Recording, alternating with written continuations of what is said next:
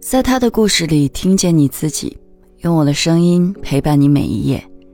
嗨，这里是由喜马拉雅和网易人间一起为你带来的女性故事电台，我是为你讲故事的晨曦。今天要和你分享的是，一心想当厂长夫人的临时女工。二零一四年初，我在派出所第一次见到胡翠萍。那天我值班。一名女子来报案，语气非常不正常，让我有点诧异。正好有同事路过看到她，急忙招呼我过去，告诉我这个女人叫胡翠萍，是一名精神病人，以前一犯病就来派出所报案。她现在就去联系她家属来接人，让我想办法稳住她。为了拖住她，我只能有一搭没一搭的跟胡翠萍说话，拿着笔假装在笔记本上做记录。接下来好一段时间，胡翠萍一直语无伦次。徐厂长、张处长贪污受贿、玩弄妇女，几个词反反复复。说到激动处，还会喊打喊杀。二十分钟后，他的父亲和哥哥来到派出所，一言不发地把他拖走。我问胡翠萍的父亲：“徐厂长是谁？”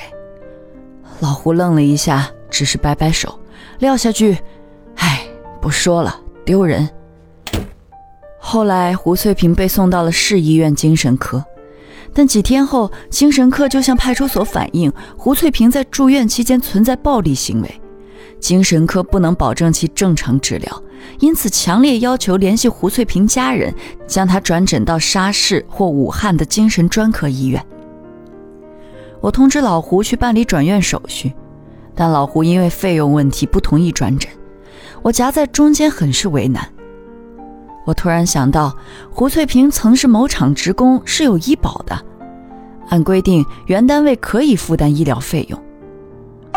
我联系了胡翠萍原单位保卫处，保卫处也答应派人到派出所处理。但老胡似乎非常不愿跟女儿原单位的人打交道，办理转院手续时一言不发。按照移送要求，家属需要出人陪同控制，老胡就推说自己心脏不好，让胡翠萍的姐夫跟着去。我记得胡翠萍在警综平台上的记录是已婚，便问她丈夫怎么没来啊？老胡又摆摆手，没说话。我本想在平台上查查胡翠萍丈夫的联系方式，把他叫来。却查到一条有关他捉奸时与人发生打斗的记录。想来夫妻二人关系不好，我打消了叫他来陪同的念头。我是胡翠萍伤人一案的主办民警，按规定也需陪同前去，加上单位保卫处的两人，一行五人前往精神医疗康复中心。办完转诊手续已是中午，我和保卫处的杨科长约好一起吃饭。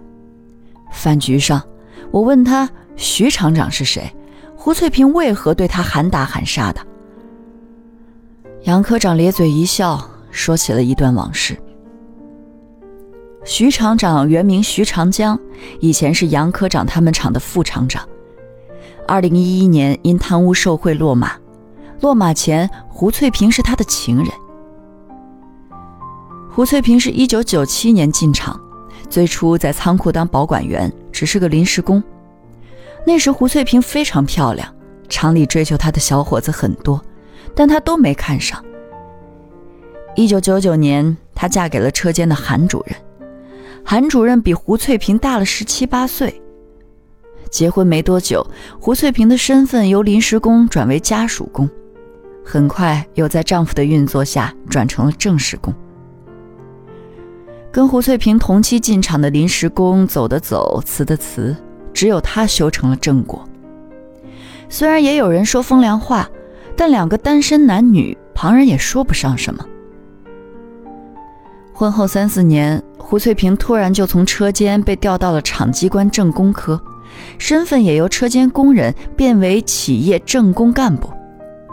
这时，她和韩主任突然就离了婚。当时有人传言说胡翠萍跟人事处的张处长混到了一起，很快传言就被证实，有人在人事处办公室撞见了两人的亲密行为。这个消息在当时引起了一阵风波。那时张处长家庭圆满，妻子也在本厂工作，女儿正在厂子弟学校读初中。张处长的妻子很快就发现了丈夫的奸情，怒气冲天的找到办公室，跟胡翠萍大打出手。但这似乎也并未影响张处长跟胡翠萍之间的关系。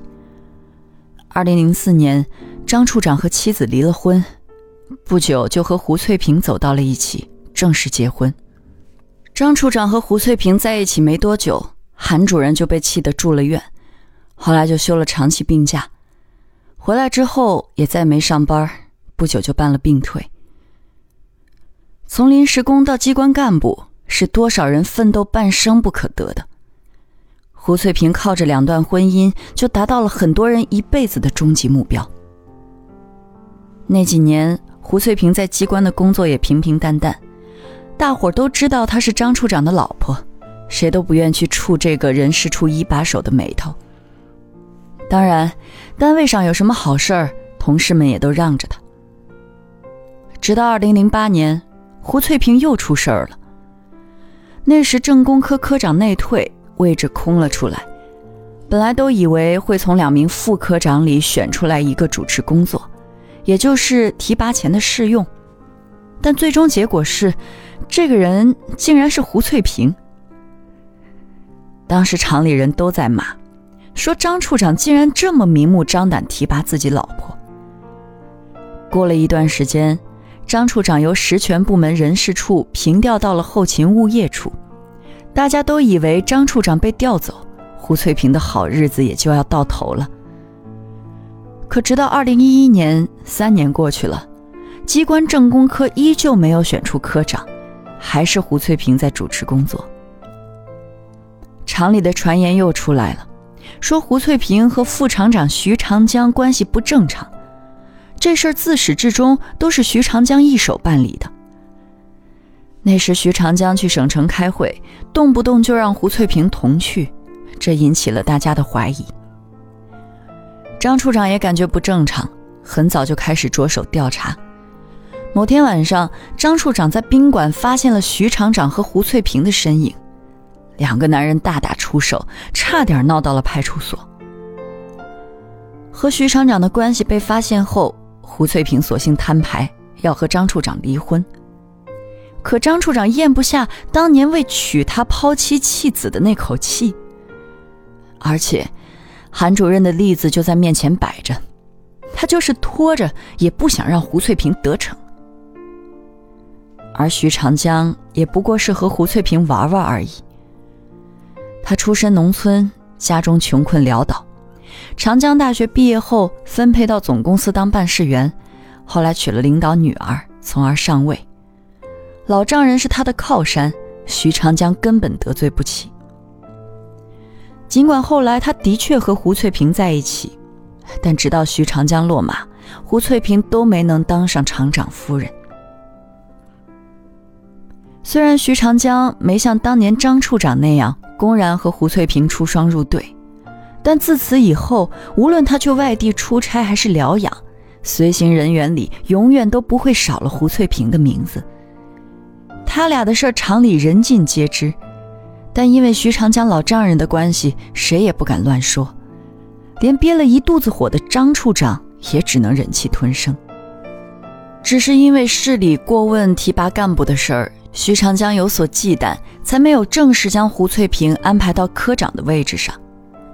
可除此以外，每年的评优选模总少不了胡翠萍的名字，指标房之类的优惠，胡翠萍更是信手拈来。不过，从2008年两个人的关系曝光到2012年徐长江落马，胡翠萍明面上风光无限，实际上却啥实惠也没捞着。那几年厂里效益好，胡翠萍曾想把自己的哥哥姐姐都安排进来，事情马上就要办好了，被徐长江一句影响不好给否了。二零零九年，厂里有几项外包业务，胡翠萍眼红利润，想让自己家人办个公司承包下来，又被徐长江否了，说要公开招投标，结果直到徐长江落马牵扯出来，大家才知道，当时招标来的承包商是徐长江的七弟。对付胡翠萍，徐长江确实经验老道。一方面在厂里凡事都给胡翠萍撑腰，厂里上上下下没人敢惹他这位小媳妇儿。另一方面，徐长江放了三百多万在胡翠萍那儿，说这些钱是保证金，以后如果不能和胡翠萍结婚，钱都是他的。然而，徐长江案发后查实，那三百万全是汇款。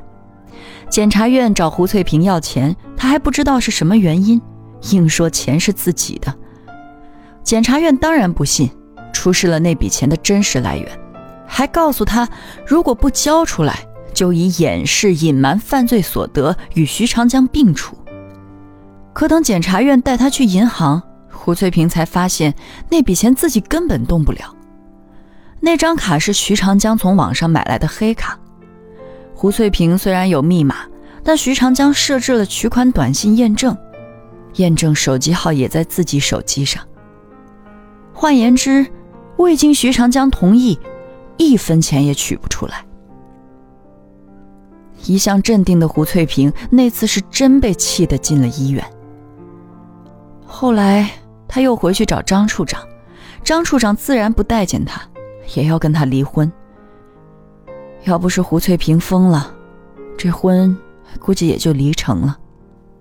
徐长江被双规后，法院虽然没判胡翠萍，但厂里还是要处理他。上级曾经派人找他谈话，意思是让他自己辞职算了，但他不肯。于是厂里把他一撸到底，让他重新成了仓库保管员。没了保护伞，以前看他不顺眼或和他有梁子的人纷纷上门找茬。张处长的前妻多次到仓库里收拾胡翠萍。一次，杨科长带保卫处干事去拉架，还挨了几巴掌。以前胡翠萍是个很有心机的人，从韩主任到张处长，多少人明里暗里骂他，他都不当回事儿。但徐长江这事儿对他刺激太大，就像是信仰垮了，感觉以后再没希望了，重新回到了起点。他不久之后精神就有些不正常了，先是没事自言自语。后来还有几次，非要跑到政工科要主持工作。再后来就在厂里喊打喊杀，厂里没办法，只好给他放了长期病假。再往后，就是我见到的样子了。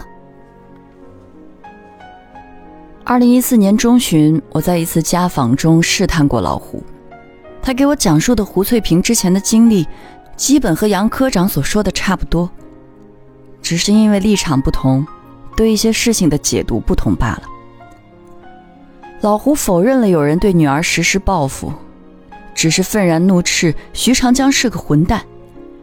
女儿当年真的是抱着嫁给徐长江的心思。